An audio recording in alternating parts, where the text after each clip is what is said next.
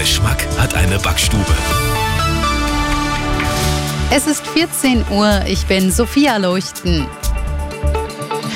Die Amoktat in Hamburg lässt Rufe nach einem schärferen Waffenrecht lauter werden. Der Chef der Gewerkschaft der Polizei, Kopelke, fordert, das Gesetz sofort zu ändern. Er sagte dem Redaktionsnetzwerk Deutschland, es dürfe keine Zeit durch Personalmangel und Datenschutzprozesse verloren werden.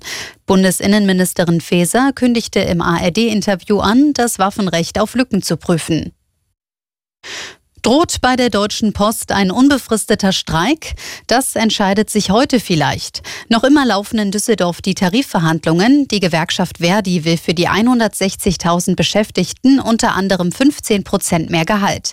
Die Post lehnt diese Forderung als wirtschaftlich nicht tragfähig ab.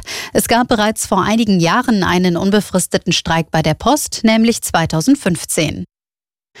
Wasserunterschiede in Deutschland sollen künftig besser ausgeglichen werden.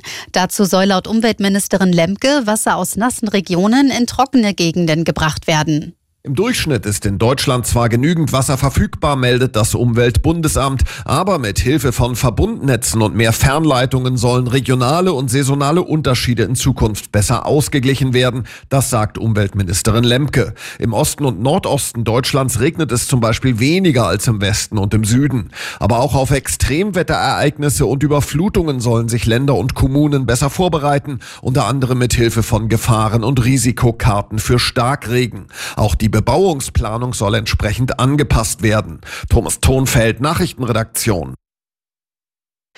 In Lichtenfels ist eine Mitarbeiterin eines Blumenladens getötet worden. Wie die Polizei Oberfranken und die Staatsanwaltschaft mitteilten, entdeckten Spaziergänger am Abend die Leiche der 50-Jährigen. Sie hatten nachgesehen, weil nach Ladenschluss im Außenbereich noch alles aufgebaut war. Im Laden fanden sie die Tote. Der oder die Täter seien auf der Flucht. Die Ermittler suchen Zeugen.